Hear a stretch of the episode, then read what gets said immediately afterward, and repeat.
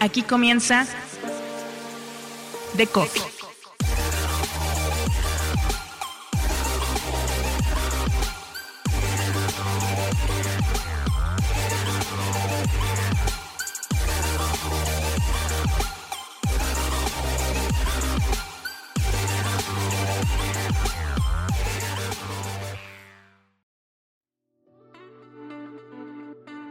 Grupo de medios mexicanos que revienta la tendencia, que se expande a otros mercados con Pictoline como principal carta de presentación.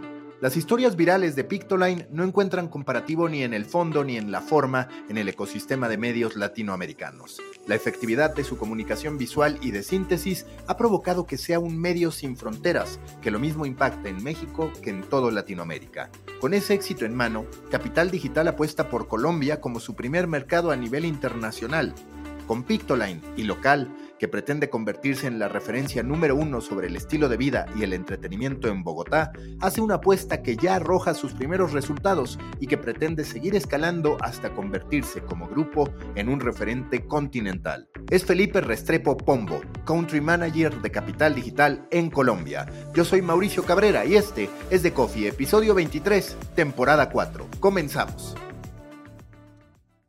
Nuevo episodio en The Coffee. Me da mucho gusto saludar a Felipe Restrepo, quien es Country Manager de Capital Digital en Colombia. Para dar contexto, Capital Digital es la empresa que tiene en su portafolio a marcas como Pictoline, ubicada en toda la región, a Chilango, a 1.0, en fin, cualquier cantidad de medios de comunicación relevantes que tienen una serie de diferenciadores, Pictoline como principal bandera, pero también algunas otras de sus marcas creciendo. Y me interesaba mucho platicar contigo, Felipe, para entender cuáles han sido los primeros pasos de capital digital ya propiamente en otros mercados, comenzando contigo y este cargo que asumes desde el año pasado como Country Manager de Capital Digital en Colombia. ¿Cuál es, el stage en el que hoy se encuentra Capital Digital en su expansión internacional? Bueno, pues primero que todo, Mauricio, buenos, buenos días. Muchísimas gracias por esta, por esta invitación a la entrevista, por esta plática.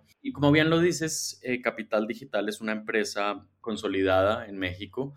Ya tiene eh, varios años haciendo productos eh, que han sido muy disruptivos en, la, en, la, en, la, en el medio de los contenidos digitales. hacemos eh, medios digitales, por supuesto, pero también medios print, ¿no? Es una empresa con una enorme variedad, con un portafolio muy grande de productos. Y como dices, eh, las marcas son muy variadas, van eh, desde Pictoline, pasando por 1.0, Sopitas, Chilango, y más recientemente, cuando hubo este merge entre, entre Capital Digital y Travesías Media, se adquirieron dos, dos grandes marcas que son la revista Travesías y Local, que es una revista digital de ciudad. Esto es muy importante porque yo había trabajado durante muchos años, yo, yo soy colombiano, pero un poco chilango, ya llevo varios, varios años viviendo en México, y yo fui durante eh, siete años director editorial de la revista Gato Pardo, y Gato Pardo hacía parte del grupo de Travesías Media. Una vez se dio esta fusión, eh, Gato Pardo pasó a tener otros propietarios y yo quedé un poco en el mundo de, de Travesías Media y fue ahí cuando conocí al grupo de Capital Digital, cuando empecé a trabajar con con Jack Adescoen y con eh, Gustavo Guzmán, que son las cabezas del grupo. Y surgió muy pronto esta idea de que si bien era un grupo muy consolidado en México, aún faltaba crecer el mercado en la región, ¿no? Tú sabes que, que pues las relaciones eh, entre, entre, entre México y Latinoamérica pues son, son muy fuertes, hay, hay una cantidad de coincidencias, hay una cantidad de marcas y sobre todo hay mucho interés de las grandes marcas mexicanas de estar presentes en nuevos mercados, ¿no? Nuevos mercados como justamente Colombia, Perú, Chile, que si bien eh, todavía en dimensión no son igual de grandes al mercado mexicano, pues son, son muy interesantes. Así entonces empezamos a tener esta plática. Eh, y hacer una planeación y pues por, por obvias razones también porque, porque yo soy colombiano decidimos que el primer, que el primer punto de desembarco iba a ser eh, Colombia. ¿no? Entonces, eh, armando un poco este portafolio, empezamos a mirar cuáles eran las necesidades del, del, mercado colombiano. Por supuesto, como tú decías en tu introducción, eh, Pictoline es, un, es una marca que ya es conocida internacionalmente, que tiene muchísimos seguidores, que tiene una audiencia increíble en todos los mercados eh, hispanos, diría yo. Eh, y entonces la entrada del grupo con Pictoline era muy interesante. Pero también detectamos que Bogotá, que es la capital de Colombia, es una de las grandes ciudades de Latinoamérica, digamos, por ponerlo así en, equivalencias, eh, es como un tercio de Ciudad de México, tiene 10 millones de habitantes, lo cual la hace una de las ciudades pues, más grandes de la región y sobre todo con mayor crecimiento económico. Y nos dimos cuenta que no existía un medio eh, que atendiera a esta necesidad de ciudad. Y como yo te contaba hace un rato, otro de las, de las marcas muy fuertes que tiene Capital Digital es local local, que es una ciudad, un, medio que habla sobre la ciudad, que narra historias de la ciudad. Entonces decidimos eh, también que otro de los primeros pasos a tomar sería hacer un medio local, es decir, un medio que estuviera hecho en Colombia por colombianos, con un equipo colombiano dirigido por mí y que se llamara Local Bogotá. Local Bogotá está al aire ya hace dos meses y pues hasta ahora hemos tenido como muy buenos resultados. ¿Cuál es la estrategia con Local Bogotá? Es decir, Hoy muchas veces es complejo para un medio de comunicación hablar de diferenciación. Están los que se van por un tema de SEO, de decir, ok, me parece que hay una oportunidad de posicionar aquí bajo estas tendencias. Hay otros que dicen, yo voy a construir desde redes sociales, yo voy a trabajar en la creación de una comunidad. Puede haber una aproximación de decir, bueno, yo voy a hacer una plataforma de recomendaciones en torno a la ciudad. ¿Cómo están atacando ustedes este desafío? de entrar, en efecto, a una ciudad muy interesante, de un tercio de la población mexicana, eso sí también con quizás el mismo o más tráfico de manera llamativa en Bogotá, pero ¿cuál ha sido la aproximación que ustedes están teniendo para conquistar Bogotá desde local? Estoy completamente de acuerdo con lo que dices sobre el tráfico. El tráfico de Bogotá es, es, muy infernal. Eh, pero bueno, pero también es una ciudad, ¿sabes? Con un, con un crecimiento muy interesante a nivel cultural, a nivel de espectáculos, a nivel de gastronomía. Y justamente la estrategia de, local que creo yo, o sea, respeto todo tipo de, estrategias para crecer.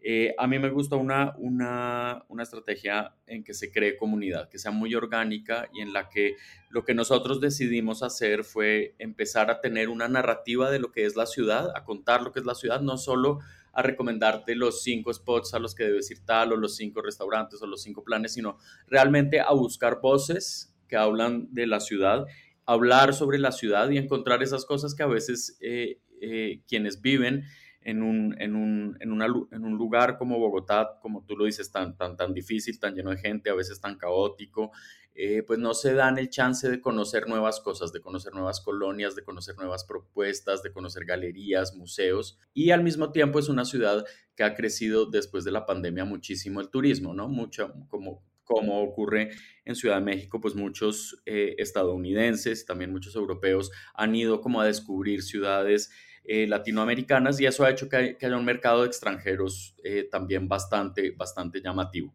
Así que empezamos a, crear esta, esta, esta estrategia de engagement basados mucho en, en, ese crecimiento a través de la comunidad, de las redes sociales, de un voz a voz, de, crear esta comunidad y de, y de, de no solo irnos eh, por el camino más inmediato, sino por el camino que a veces es muy lento para un medio, pero que yo creo que al final te genera una fidelidad mucho más alta. Oye, y cuando hablas de local Bogotá, ¿cuáles son los primeros objetivos que ustedes se han colocado? Como dices, muchas veces está la tentación de crecer de forma acelerada sin que ello represente una comunidad. Luego están otro tipo de apuestas más pausadas, semilentas, pero que buscan solidificar la relación con la audiencia. ¿Cuáles son, digamos, esos primeros hitos que tú dices? Tenemos que alcanzarlos para demostrar que estamos con buena atracción, que hemos llegado con buen pie. Bueno, como sabes, hoy día eh, hacer un medio pues es, es, una apuesta grande, ¿no? Requiere, requiere capital, requiere tiempo, requiere un conocimiento, eh, porque pues si bien ahí fue, afuera en la red hay todo tipo de información, todo tipo de, de influencers que recomiendan cosas sobre, sobre la ciudad, eh, todo tipo de páginas que lo que buscan es como eh, eh, un, tráfico muy alto con un contenido pues que a mí me parece que a veces deja mucho que desear y nosotros nos fuimos por el camino que yo considero que es más complicado, que requiere mayor eh, conocimiento y mayor paciencia, pero que como te decía hace un momento, creo que es el que genera eh, mayor fidelidad. Y nuestros primeros pasos, digamos, el primero fue identificar esas falencias, o sea, qué no se cuenta de la ciudad, qué está ahí en la red que está explorado pero que no es interesante, cuáles son los influencers que hablan de la ciudad, cuáles son los periodistas que, que hablan de la ciudad.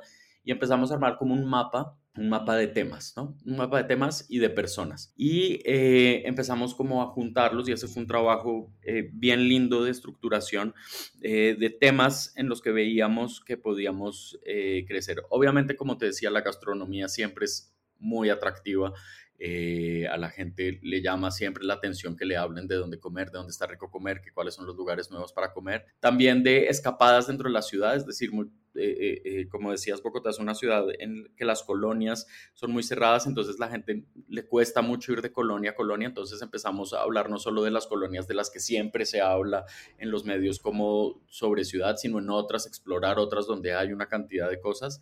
Eh, y obviamente el arte y el entretenimiento y la cultura, ¿no? Que siempre han sido un tema que a mí me, me, me encanta y que manejo.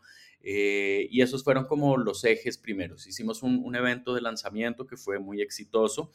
Y, y, como te digo, apenas llevamos al aire dos meses y, y, y el, digamos, el, si me preguntas cuál es la prioridad, yo te diría pues dar a conocer eh, ese, dar a conocer ese nombre, dar a conocer ese medio, decir, este es un medio que viene de México, pero no es hecho en México, es hecho acá y estamos tratando de llevar todo el conocimiento, todo lo que ha hecho Local México a Local Bogotá. Dos cosas, ¿qué están haciendo para darse a conocer precisamente para que la gente en Bogotá en lo particular conozca Local Bogotá? Y por el otro lado, desde tu perspectiva, lo mencionabas ya brevemente en una de tus respuestas, ¿cuál es la vía para que hoy un medio de comunicación local pueda competir, tener una diferenciación clara y ser más atractivo para las marcas o cuando menos coexistir con toda esta serie de creadores de contenido que se vuelcan a estar hablando pues particularmente de gastronomía, pero nunca faltan también los que están abordando turismo, los que están abordando, en fin, cualquier cantidad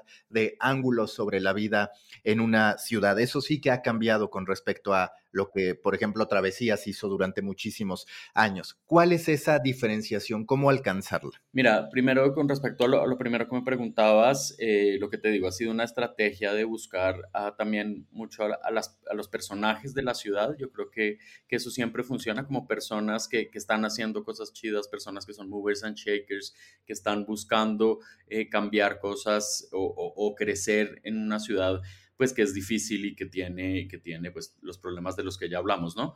Y tienes toda la razón, el universo de los medios que te servían antes como recomendaciones de la ciudad, pues ha cambiado completamente porque existe una cantidad de gente que hace su propio contenido en sus propias redes sobre la ciudad y te hacen recomendaciones y la verdad ahí hay gente que hace un trabajo valiosísimo, ¿no? Yo creo que lo que nosotros podemos aportar de diferente es primero nuestro conocimiento periodístico, o sea, cómo se reportea una historia, cómo se cuenta una historia, cómo se enfoca un tema. Y segundo, pienso que eh, el tono en el que tú hables es fundamental para un medio, ¿no? Que te conviertas en ese medio que le habla a, a tu comunidad, a la gente, porque pues obviamente eh, la pretensión siempre es eh, ser masivos y, yo creo que, eso es muy discutible que es masivo y que no. Yo creo que aquí queremos buscar una comunidad que es grande, que creemos que, que le encanta lo que le propondrá local, eh, que se hará muy fiel al local y que le gustará encontrar ahí un tono particular de cómo le cuenten las historias y cómo lo relacionen con cosas que en su entorno eh, están ocurriendo. Claro, te digo, la competencia pues es bien difícil lo que hablábamos al comienzo. Hay una cantidad de gente creando contenido de diferentes maneras, alguno bueno, alguno malo, eh, y cada quien, cada usuario encontrará cuál, cuál le gusta, ¿no? Yo espero que, que local sea un complemento y sea además como una punta para, para avanzar. Y también, si quieres, eh, eh, te platico un poco más adelante eh, cómo eso se está juntando con, con Pictoline, que es bien interesante. Sí, perfecto. De hecho, si quieres, vamos a eso, porque evidentemente uno de los pasos naturales es hablar de Pictoline, de la presencia que ya desde antes de que, digamos, aterrizaran de manera oficial se daba. Pictoline es de esos medios cuya naturaleza le permite viajar más que otros. En este caso, las redes sociales lo convirtieron en un referente regional hispanoparlante, digamos, ¿qué están haciendo en particular, como tú dices, para cruzar local con Pictoline y en lo específico, para que Pictoline pues ya no solamente tenga alcance en Colombia, sino que tenga una relevancia a nivel negocio. Es muy interesante eso que dices porque efectivamente eh, cuando yo empecé a hablar con, con audiencias, con clientes, con todo el mundo en Colombia sobre capital digital, pues en realidad es un nombre que apenas era conocido, ¿no? Ah, sí, sobre todo la gente que estaba muy en, en el mundo de los medios, pues había oído escuchar, pero eh, Pictoline en cambio es un fenómeno regional, ¿no? Mucha gente decía, claro, Pictoline obviamente lo conozco, obviamente lo consulto, lo veo todos los días, me encanta cómo cuentan las cosas, me encanta la propuesta y es que pues hay que ser, hay que ser muy, muy honestos con esto. Pictoline tiene una manera de contar pues que es muy original, de narrar, de, explicarte eh, las cosas que, que pues, se ha vuelto un fenómeno casi cultural, diría yo, ¿no? Entonces, eh, inmediatamente nos sirvió, y eso lo teníamos muy claro, como una entrada en particular en el tema de negocio, ¿no? Porque los clientes, los clientes que, estaban en Colombia, muchos de ellos ya habían como buscado acercarse eh, a Pictoline desde México y digamos este refuerzo de tener una oficina de capital digital en Colombia, de pensar en proyectos con Pictoline mucho más enfocados hacia el mercado colombiano, eh, de temas colombianos, de clientes colombianos, pues eh, ha ido fluyendo, ha ido fluyendo muy bien. Yo, yo creo que hemos tenido unos resultados eh, bastante sorprendentes en este primer, en este comienzo de año, en este primer semestre de año, en cuanto al tema de negocios. En cuanto al tema de, de, del funcionamiento del medio, pues hemos hecho digamos, como una socialización de Pictoline, llevarlo igual como de, lo, de la mano de local, de la mano de, de, Pictoline, llevarlos como con la gente, decirles somos, somos medios hermanos, hacemos dos cosas diferentes, pero esto, y tratar de que pues mucho del tráfico que visita ya eh, Pictoline se vaya también con local. Hablando de este lado del de negocios, ¿con qué marcas ya han trabajado directamente en Colombia y con contenido de Pictoline? Mira, a mí, a mí me gusta ser muy cauteloso con eso hasta que, hasta que resulten las cosas, pues eh, eh, no me gusta eh, sacarlas mucho al público. Sí te debo decir que hemos hablado con, con grandes marcas que hay en Colombia, por ejemplo, la banca como Bancolombia, que es un, el banco más grande de Colombia. Hemos hablado, por supuesto, con Avianca, que es la aerolínea, la aerolínea número uno. Hemos, estamos haciendo ya un proyecto con, con el mundo de las cervezas, que tiene una gran, una gran fuerza en el mercado colombiano, las marcas de cervezas, particularmente una cerveza que se llama Poker. Y así hemos ido buscando como, como, como clientes que no necesariamente estaban tan familiarizados, porque son muy locales justamente, con lo que se hace en Pictoline y tratar de hacer proyectos que, que salgan de ahí, que salgan de esa interacción. A ese respecto, ¿cuál va a ser la estrategia? Porque siempre que un medio se quiere internacionalizar, pasas por este debate de decir, a ver, hago cierto contenido específico para una región desde mi perfil general, es decir, desde la cuenta principal de Pictoline, o abro un nuevo perfil, pero pues tengo que partir de cero y hacer ese proceso en el que la audiencia que ya tengo de acá, que me sirve, la tengo que pasar hacia allá, porque ahí va a haber contenido 100% para su país. ¿Cuál es, en este caso, la decisión que ustedes toman al entender este dilema al que todos los que en algún momento hemos tenido un medio que queremos escalar internacionalmente, nos enfrentamos. Lo mismo con local Bogotá, ¿no? Que en ese caso lo que hicieron fue cuentas separadas, se entiende por qué, no es un contenido que viaje tanto, pero Pictoline es distinto, digamos. Tienes toda, toda la razón y ese dilema, eh, como dices, para quien lo hemos, para quienes hemos internal, eh, tratado, más no internacionalizar, pero de llevar a otros países marcas esto siempre ha sido, siempre ha sido muy difícil. Yo recuerdo hace muchos años cuando, cuando Gato Pardo y Travesías eh, se hacían en México, pero se distribuían en, Colombia.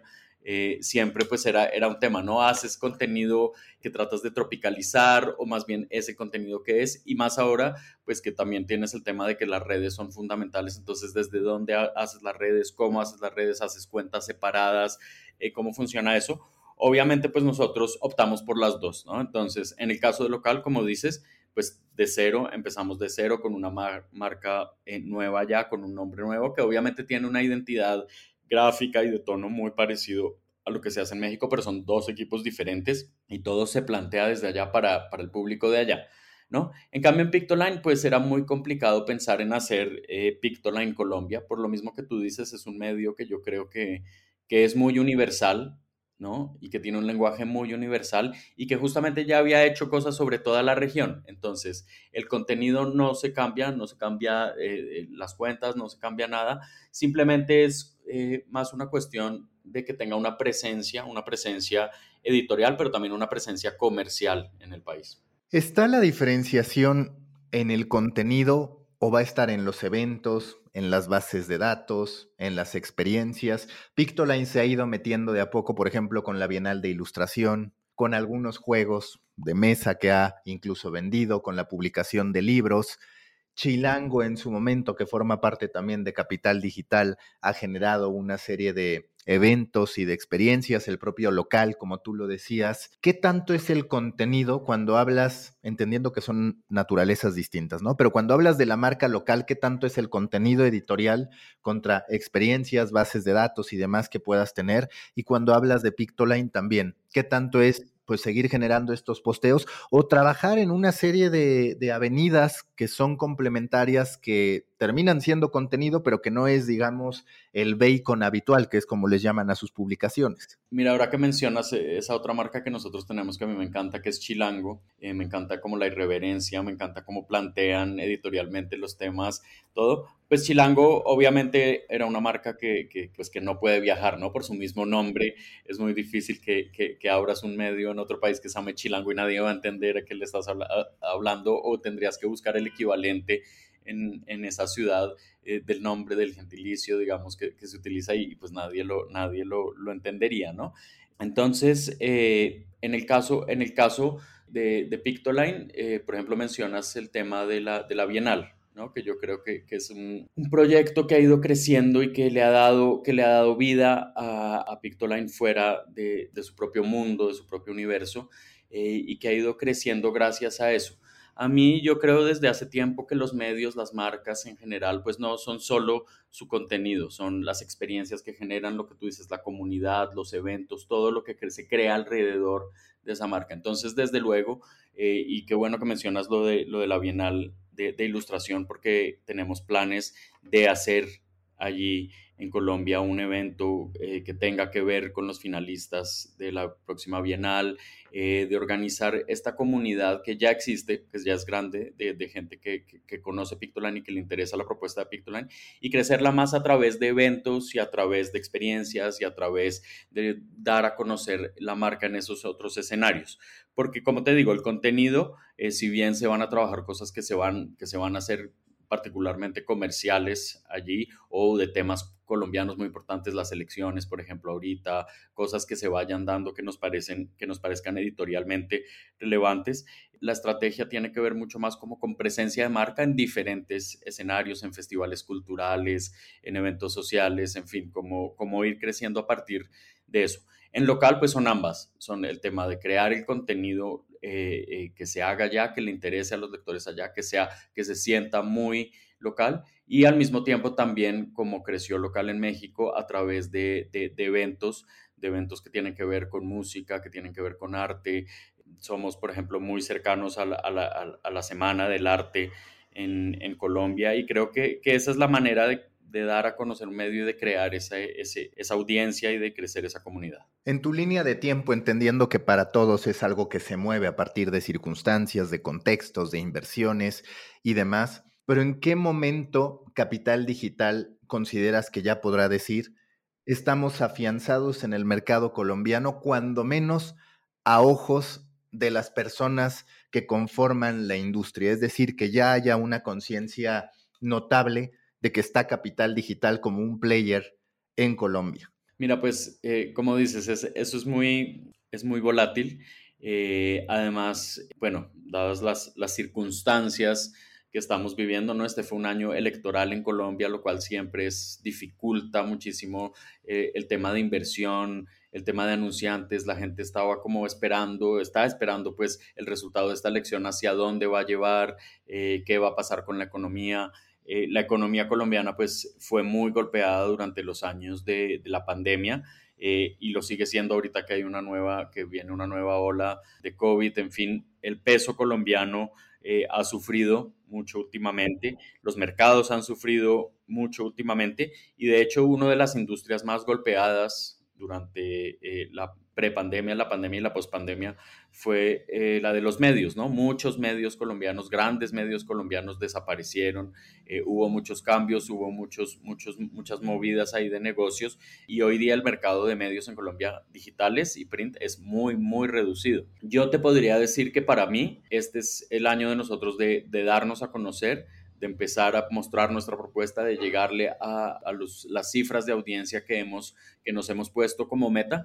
Y yo esperaría que el siguiente año ya sea ese momento que digas, bueno, ya nos conoce suficiente gente, ya hemos hecho eventos, ya hemos hecho contenidos, ya se está moviendo y el próximo año yo diría que es para mí el, el momento de afianzarse ya y de ser como muy reconocidos dentro, dentro de la industria. Hoy, ¿cuánta gente integra Capital Digital en Colombia? Hasta ahora tenemos un equipo pequeño de ocho personas, pero pues la idea es, es crecer, obviamente. Ahora, aprovechando que estás acá, pues tú, sobre todo, eres periodista, periodista cultural. Es un momento complicado para el periodismo en lo general, por ende también para el periodismo cultural, porque además me parece que de manera errónea en los mercados hispanoparlantes siempre la prioridad se va al periodismo hard, al seguimiento de la política, al seguimiento de los grandes temas sociales y se omite todo lo que pueda pasar por soft o de nicho, pese a que vemos que es una tendencia a nivel mundial. ¿Tú eres optimista o pesimista sobre el futuro del periodismo en lo general y en lo particular del periodismo cultural?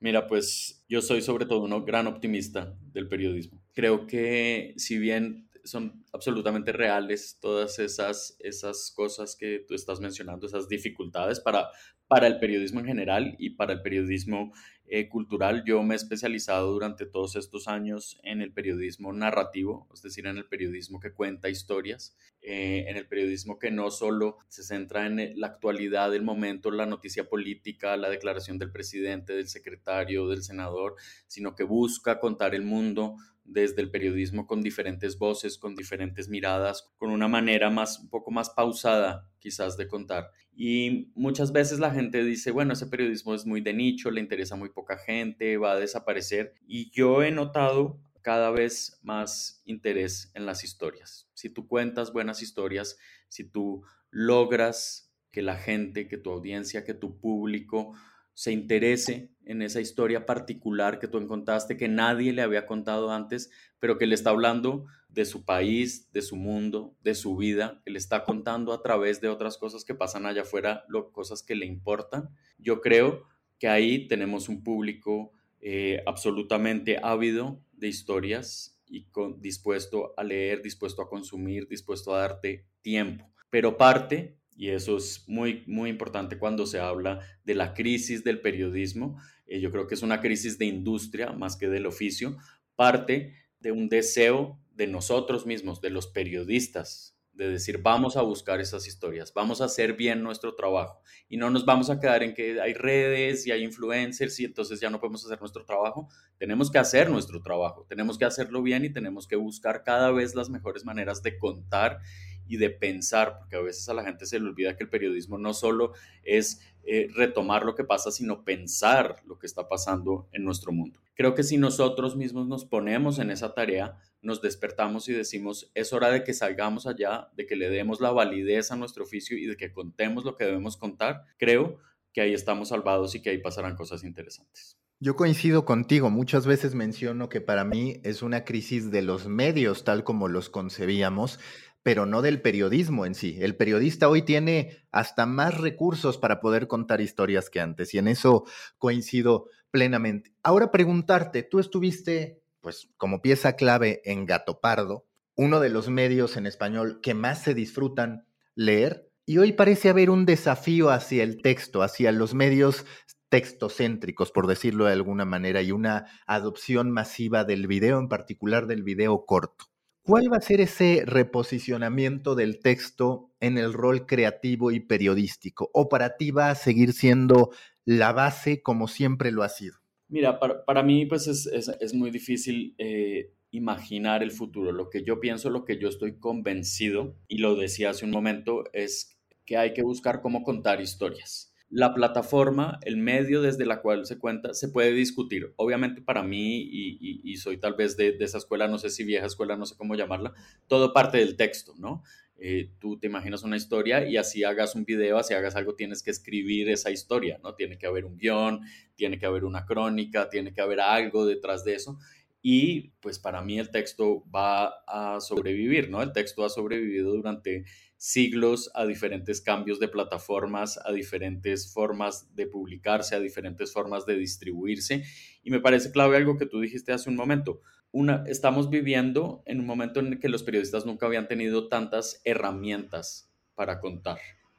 Y en vez de quejarnos de que ya no se publican textos, de que ya no se publican textos, utilicemos esas, esas herramientas para contar nuestras historias. Y digamos, si vamos a hacer una crónica, también podemos hacer un video, también podemos hacer mil cosas, podemos contar de mil maneras. Entonces, eh, yo creo sí que el texto va a sobrevivir y, y cambie las plataformas que cambien. Siempre hay que partir de lo escrito y de la palabra y del lenguaje, pero eso se puede conjugar muy bien con todas esas otras maneras que la tecnología nos está permitiendo para contar.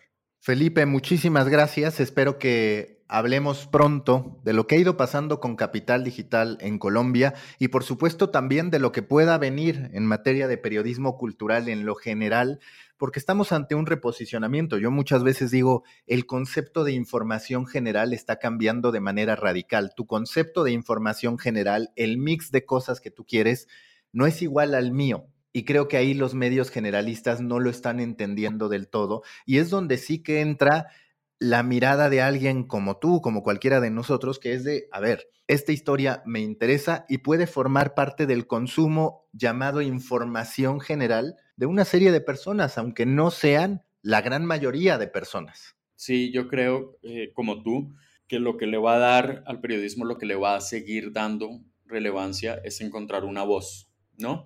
Eh, y que está justo, esta idea un poco, un poco ya anticuada de ese periodismo generalista que te contaba desde la, gran información de lo que pasó hoy y cómo es el mundo, pues está completamente revaluado, ¿no? Lo que interesa hoy es la historia que yo a través de mi mirada, a través de mi voz, te voy a contar de esa manera tan personal a ti. Y yo creo que los periodistas tenemos que luchar por encontrar esa voz y encontrar los espacios donde esa voz se va a publicar y pues por supuesto, eh, encantado de seguir platicando contigo y encantado de seguir participando. Venga, Felipe, gracias.